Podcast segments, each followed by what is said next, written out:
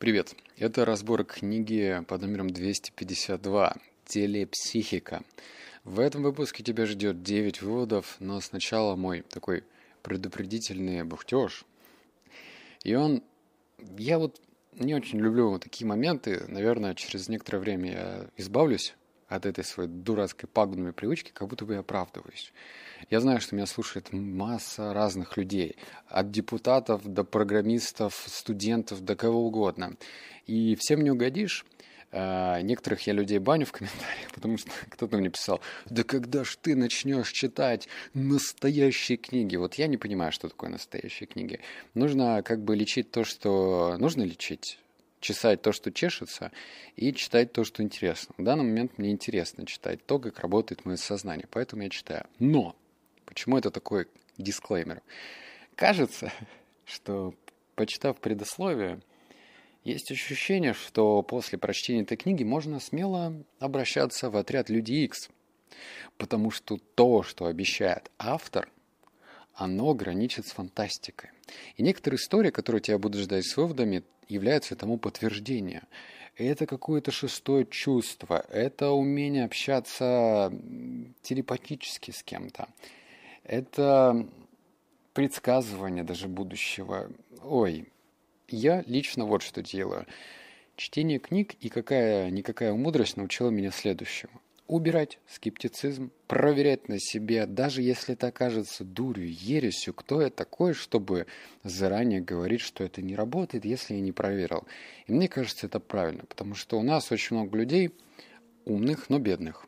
И если, вот, если я выясню, что нужно бить себе по заднице ремнем, стоя на улице голышом, и это будет давать какой-то видимый реальный результат, я буду так делать и плевать, что про меня подумают. Мне кажется, что очень важна э, результативность любой техники. И ту информацию, которую я подчеркнул, она даже стала моей привычкой. Об этом я расскажу в подкасте «52 недели одержимости». Здесь останавливаться я на этом не буду. В общем, скептицизм убираем. Через некоторое время я научусь не обращать внимания, не говорить вот эти вот дисклеймеры. Мне это важно. Я чувствую, как растет мой доход, как растет моя уверенность. И, наверное, книги по подсознанию, они являются таким фундаментом в этом плане. Все, переходим к выводам. Я высказал свою точку зрения. Вот первый. Под телепсихикой понимается общение с духом, живущим внутри вас. Когда вы молитесь, вы вступаете в контакт с душой, со своим внутренним «я», которое отвечает вам в соответствии с вашей верой. Молодая няня недавно решила отправиться в путешествие на самолете, но ночью перед отлетом с ней случилось удивительное событие. ей приснился сон, что самолет захвачен преступниками, и внутренний голос сказал ей «Откажись от поездки». Она проснулась в испуге, но прослушалась совет и сдала билеты. Случилось так, что этот самолет был действительно угнан. Подсознание помогло ей видеть это событие еще до того, как оно произошло в действительности, и тем самым защитило ее. Когда она молилась перед сном, план захвата самолета уже существовал, находился в подсознании Вселенной. Именно оттуда ей во сне и пришел ответ на ее молитву. Каждый вечер, ложась спать, она произносит следующую молитву. «Куда бы я ни шла, божественная любовь указывает мне путь, делая его успешным и счастливым. Священная любовь окружает меня, Бог следит за всеми моими делами, и жизнь моя наполнена радостью. Эта молитва – истинный образец телепсихики. Это общение с высшим разумом, живущим в ее подсознании, который все знает, все видит и отвечает на ее мысли. Любое действие и реакция на него носят космический характер. В молитве вы вступаете в диалог со своим внутренним голосом, который многие называют Богом. Его называют также истинным эго, живым всемогущим духом, высшим разумом, сверхразумом, брахмой, Аллахом и так далее. Существует множество имен этой силы, находящейся внутри нас. Но в любом случае она живет вне времени и пространства, она вечна и непостижима. Э, это один из таких маленьких примеров. Можно, конечно, сказать, что это все, все фигня, все вымышленно, не бывает такого, нельзя. Но вот что было написано, я зачитал, еще раз, скептицизм убираем. Мне кажется, это имеет место быть. Вывод номер два. Один торговый менеджер, который по воскресеньям часто посещает мои лекции в театре, рассказал мне, как он эффективно пользуется силой своего воображения. Он расслабляется и успокаивает свои мысли. Это, кстати, вот для тех, кто хочет увеличить свой доход. медленно повторяя про себя слова из 22-го псалма. Затем он пристально смотрит на белую стену своего кабинета, сосредоточив на ней все свое внимание. Он мысленно проецирует на ней цифры объема своих продаж, которых он хочет достичь концу года. Он долго и внимательно смотрит на эти цифры, а затем начинает чувствовать, как они проникают в его подсознание. В заключение он представляет себя как президент компании, поздравляет его с замечательными достижениями. Он рассказал мне, что совершенно точно ощущает, когда эти цифры оседают в его подсознание, так как в этот момент он всегда чувствует огромное умиротворение. Это еще один пример телепсихики в действии. Воображаемые картины взаимодействуют с его душой на подсознательном уровне и, укоренившись в мозгу, проявляются в чувстве глубокого удовлетворения. Менеджер рассказал мне, что в последние четыре года его достижения в области продаж всегда превосходят мысленные образы. Это действительно так, поскольку подсознание всегда расширяет границы полученных впечатлений. А, маленькое, наверное, отступление, но очень важно. Это не говорит о том, что нужно просто сесть позу лотоса, только представлять свой желаемый результат и ничего не делать. А, практика и реальных действий никто не отменял. Просто если у тебя стоит выбор а, посмотреть сериал 45 минут, а потом еще, еще еще одну серию, или, например, попрактиковать эту привычку, то, может быть, стоит попробовать. Почему бы нет? Но практику никто не отменял. Еще раз. Вот номер три. Предположим, вы писатель, за плечами у которого уже несколько написанных книг. Но вот вы кладете перед собой чистый лист бумаги, берете в руки карандаш или садитесь за пишущую машинку, и ничего не происходит. Ни одной идеи, ни одного сюжета. Вы пьете кофе чашкой за чашкой, но ничего не помогает. Однако успокойтесь. Представьте, что... Э, диджей Представьте себе, что вас вдохновляют божественные творческие идеи, и вы почувствуете в себе знание и творческую энергию. Идите сами, свободно, радостно и легко э, по жизни. Вот, вот такой вот пацанский цитатник получился. Мне этот вывод прикладной. Я пишу вторую книгу, и почему бы, ну, во-первых, наверное, отбросить вот эти вот стереотипы. Я жду музу. Муза должна явиться ко мне, махнуть своей волшебной палочкой, и вуаля, придет вдохновение. Что если ты сам скажешь, что, во-первых, ты творческий, во-вторых, э, не нужно представлять образ феи. Ты сам можешь стать своеобразной музой, просто сказав, что сейчас во мне возобладает вдохновение. Можно, видишь, это очень двояко. Можно это сказать и не поверив, ну, типа со скептицизмом. Ну ладно, скажу и, и будь что будет. Естественно, это, наверное, не произойдет. Но если ты будешь в это верить, сработает самовнушение, и маховик закрутится в нужном направлении. Четвертое. О, про проклятие, это интересно. А, давай, короткое предусловие, наверное, может быть, слышал. Четвертый, пятый вывод как раз про это. Что есть такие люди, которые могут проклинать кого-то. Проклинать и, например, там была пара, они были женаты, значит, муж ушел, и жена решила отомстить, прокляла его, и потом у этого мужа все шло в личной жизни кувырком, все было плохо. Или там человека проклял партнер, которого подставил. Ну, в общем, много массы таких разных историй, и, и вот тебе ответ автора. Вывод четвертый. Проклятия возвращаются, откуда пришли. Настройтесь на волну живого всемогущего духа, живущего внутри вас. Откройте свой ум и сердце. И каждый день повторяйте «Бог есть, Его существование наполняет меня гармонией, красотой, любовью, покоем, радостью и изобилием. Бог наблюдает за мной, и я постоянно окружен Его святой любовью.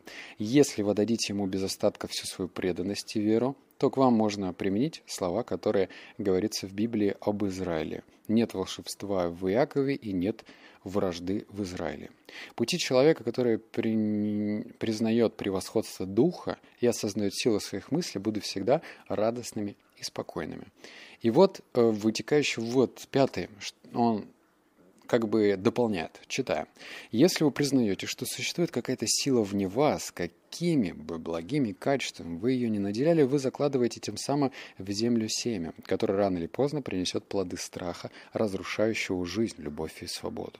Колдун Вуду не имеет никакой власти над другими людьми, но если он хочет наложить смертельное проклятие на необразованного человека, то сообщает ему, что тот проклят. Человек, верующий в его силу, поддается внушению, и оно становится частью его собственных мыслей. Вот еще раз. Человек, верящий в его силу, поддается внушению, и оно становится частью его собственных мыслей. Миссионеры со смехом встречали наслышавшие насылавшие на них проклятия, так как знали, что они не имеют никакой силы.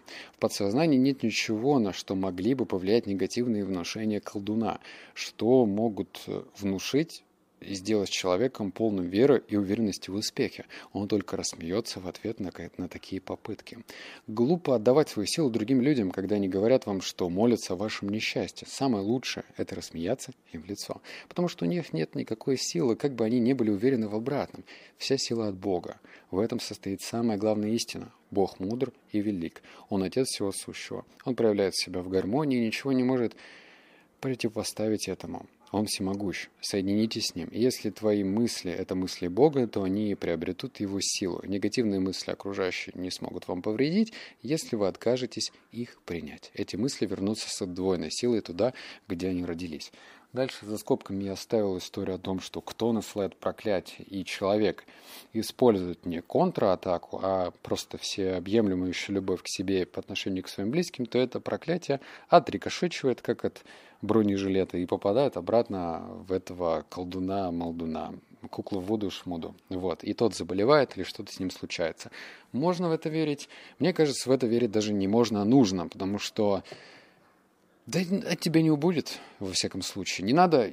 То есть я же не вербую, и автор не вербует. Он просто тебе говорит, что если ты с этим столкнулся, то просто наполняйся любовью. И еще, э, кстати, вот тоже был момент, который я оставил за кадром.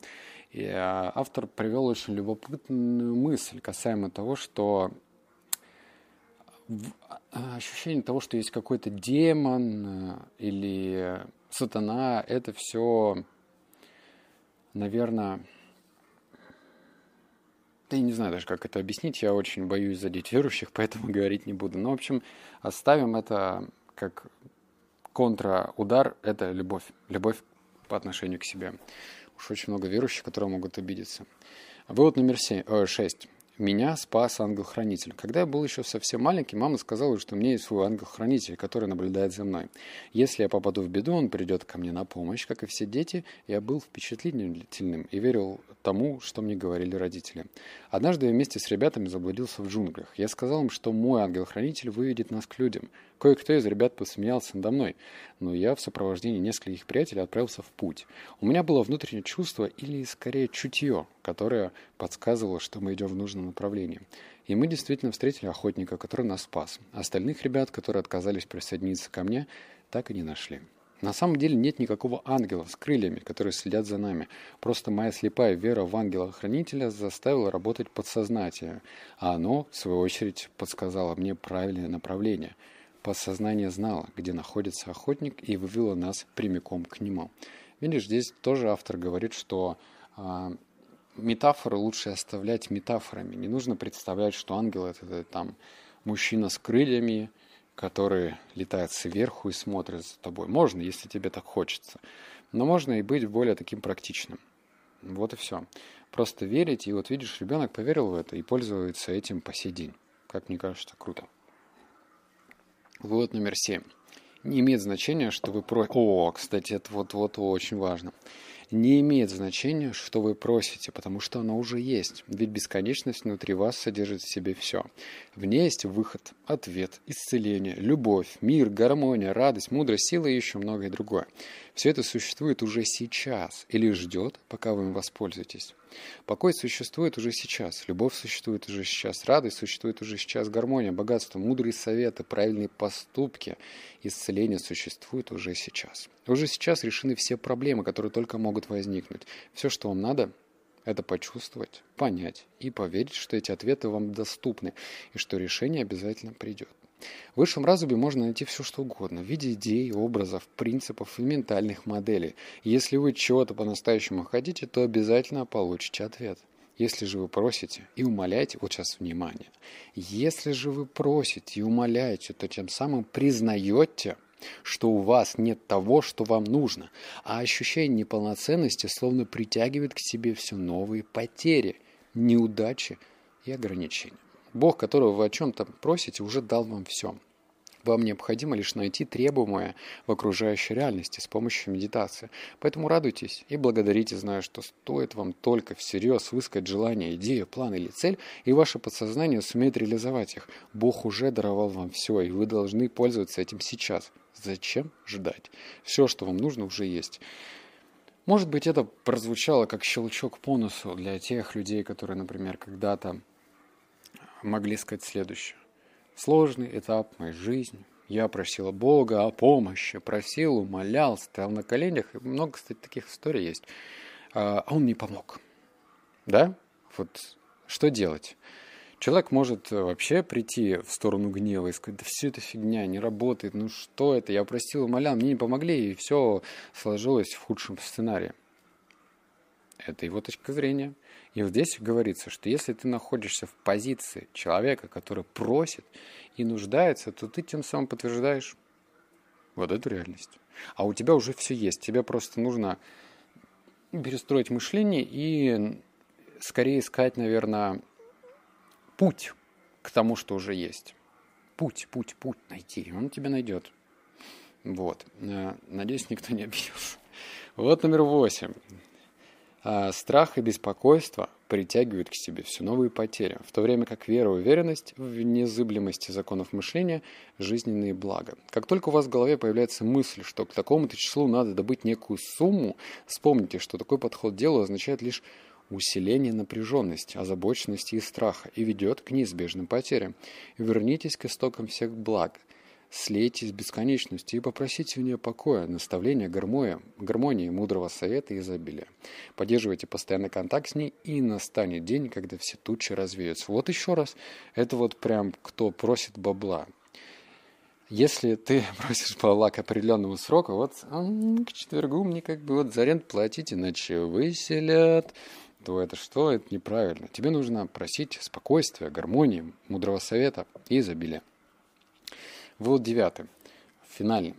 Чтобы всегда принимать правильные решения, воспользуйтесь следующей молитвой, мантрой, кто, кто как называет. Я ее выложу в комментарии, зачитывать не буду, но только в том случае, когда мы наберем 400 комментариев. 400 комментариев под записью наберем, значит, это кому-то нужно, чтобы я тут не насиловал тебя, себя и всех. И вот про это дальше пишется. Каждый раз, когда вы задаетесь вопросом, что сказать или сделать, какое решение принять, спокойно сядьте, расслабьтесь и медленно с чувством и осознанием повторяйте про себя эти слова. Проделайте это два-три раза в спокойном расположении духа, и вы получите импульс из подсознания, ощущение, что теперь вы точно знаете, что делать. А ответ может прийти в форму внутренней уверенности, намека или спонтанной идеи, всплывающей в мозгу. Э, вот, собственно, и все.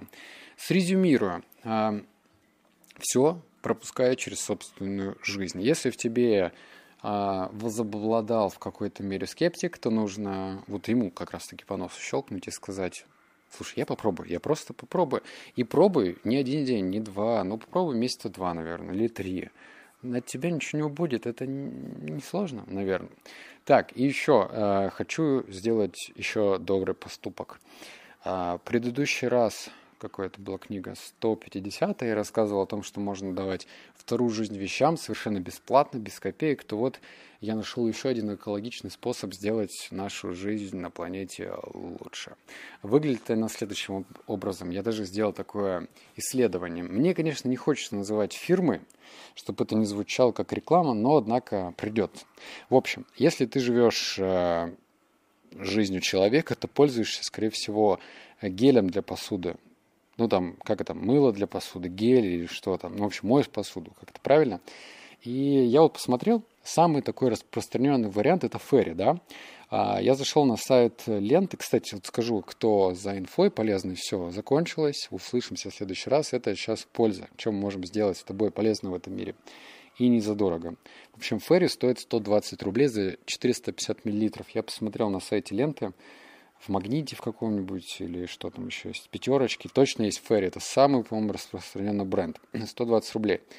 Я не могу, э, чтобы меня там не засудили, говорить плохо о компании, но можешь посмотреть состав и сделать вывод самостоятельно. Ты как бы не смываешь э, этот гель до конца и ешь его потом с едой. Мне кажется, полезным ничего в этом нету. От этого могут усугубляться болезни, подрываться иммунитет и так далее. И есть вариант другой. Это биогели, ну, то есть, которые сделаны из экологически чистых э, продуктов, то, что разлагается, то, что не несет вреда окружающему миру, в том числе и воде. Оказывается, очень много в воду попадает, из этого страдает очень сильная экология. И второй бренд, который называется BioMio, за 450 мл стоит 184 рубля. То есть разница 64 рубля. Но этого геля хватает нас, я не знаю, сколько, 3 месяца, может 4, ну неважно. В общем, купил, забыл и пользуешься им, особенно если экономно.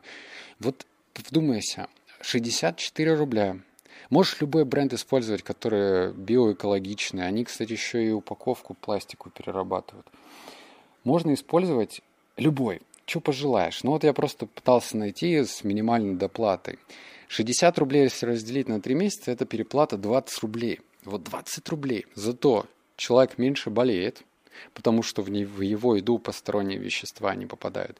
Человек чувствует себя лучше, бодрее, он добивается своих целей из этого лучше. Ну, представь, если там Ваня болеет 4 дня в месяц, а Игорь не болеет нисколько. Очевидно, что если у них при прочих равных одинаковые цели, то Игорь добьется быстрее. Ну и плюс это меньше вреда нашим рыбкам, водоему и так далее. если там несколько человек решат все-таки попробовать что-то экологичное, я буду рад, правда. А, не нужно, опять же говорю, фонд Билла Гейтса жертвует миллион долларов. Все на вытянутых э, ручках, вот простое. Что мы можем сделать, что поможет этому миру. И мне кажется, это такой здравый совет. Чего хочешь, можешь покупать. Просто смотри, чтобы это было экологичное. И все. Вот, пожалуй, мой такой совет. Я лично этого придерживаюсь. Хочу, чтобы ты тоже посмотрел в эту сторону. Угу. Все, обнял, поцеловал, заплакал. Услышимся в следующем подкасте. Пока.